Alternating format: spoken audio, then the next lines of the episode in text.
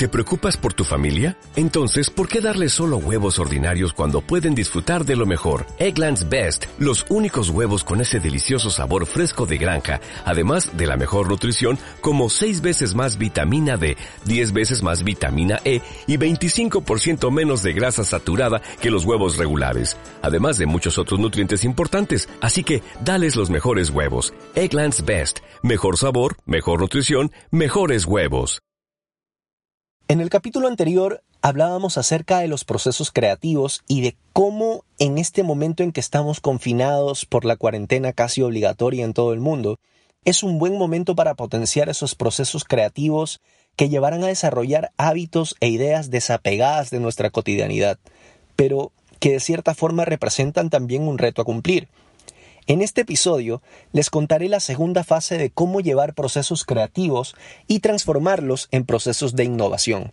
Así que si aún no has escuchado el episodio anterior, te invito a que lo escuches antes. Y si ya lo escuchaste, acompáñame a descubrir de qué se trata la innovación. Empezamos. Bienvenidos a este viaje, que he bautizado como Pasos de Gigante. Un podcast diseñado para gente soñadora, positiva, emprendedora, pero sobre todo que quiere ser feliz. Soy Fernando Paredes y busco hacer de mi voz un instrumento para inspirarte a lograr lo que tanto sueñas. Súbele al volumen y ponte cómodo, que arrancamos.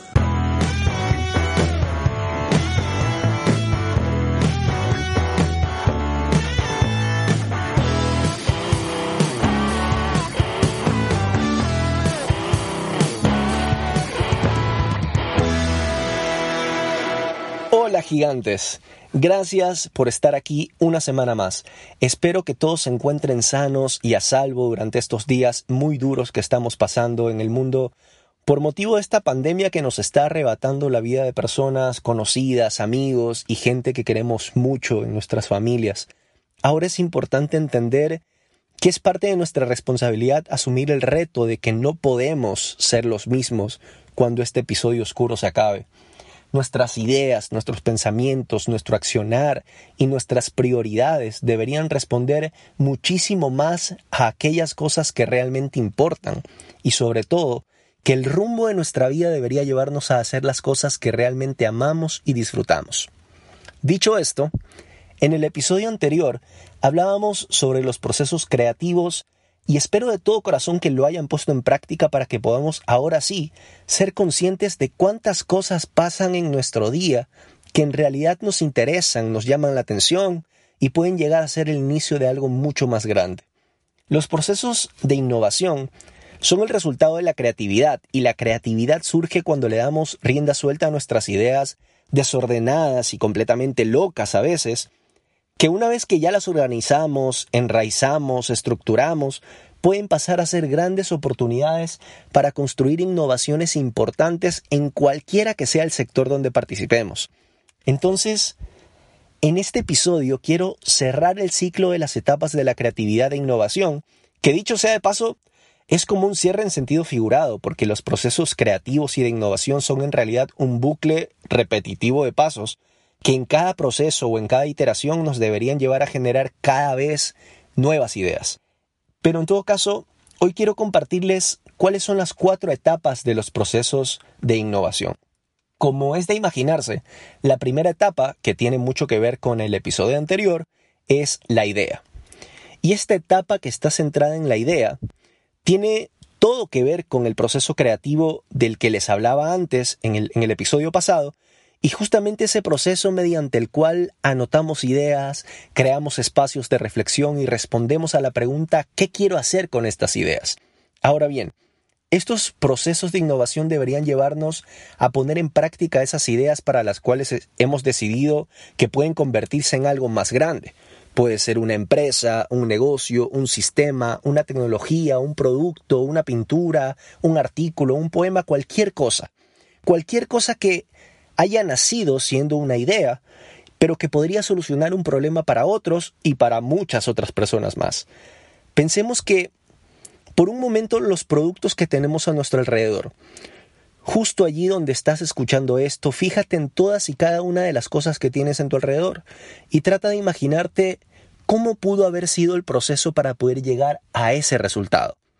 Cuántas cosas tuvieron que pasar para que las personas que se dieron el trabajo de desarrollar ese producto llegaran a esa forma con esas características para poder solucionar el problema que hoy te solucionan a ti.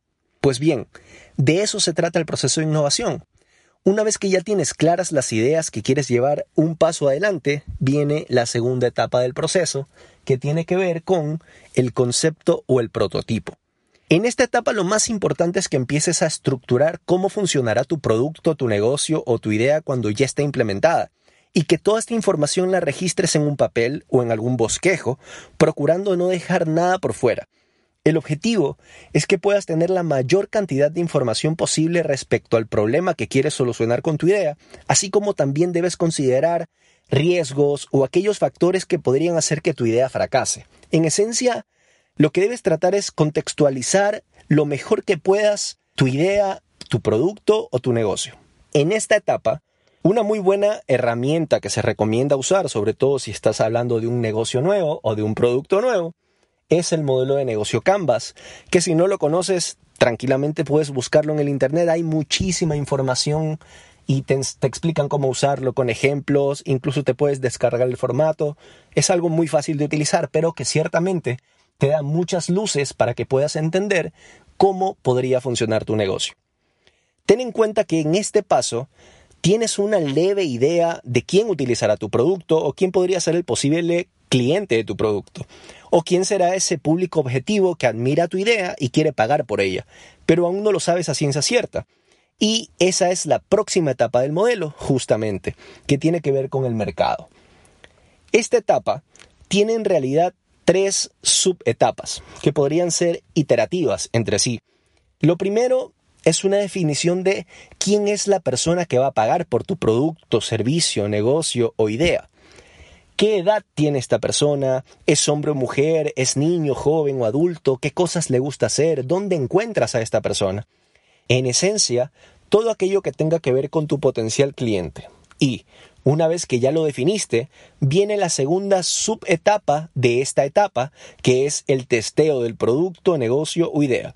Convoca amigos tuyos, amigos de tus amigos, conocidos o simplemente personas que cumplan con el perfil que tú previamente definiste y muéstrales tu producto. Háblales de él y deja que te digan todo lo que piensan al respecto del producto. ¿Qué les gusta? ¿Qué no les gusta?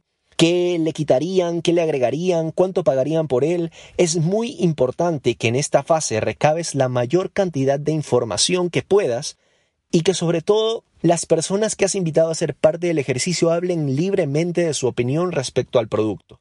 Pregúntales qué problema creen ellos que solucionaría el producto y luego en tu análisis posterior contrástalo con el problema que tú habías identificado. Una vez que tengas toda la información recabada, empieza esta tercera subetapa, que es básicamente tomarte el tiempo de organizarla, clasificarla, contrastarla y sobre todo de identificar aquella información que mayormente haya sido repetida por los participantes de tu ejercicio, para que puedas también priorizarla. De esta manera, ya sabrás qué cambios tendrás que realizar en tu producto, negocio o idea para que cumpla con las expectativas del perfil de clientes que has seleccionado.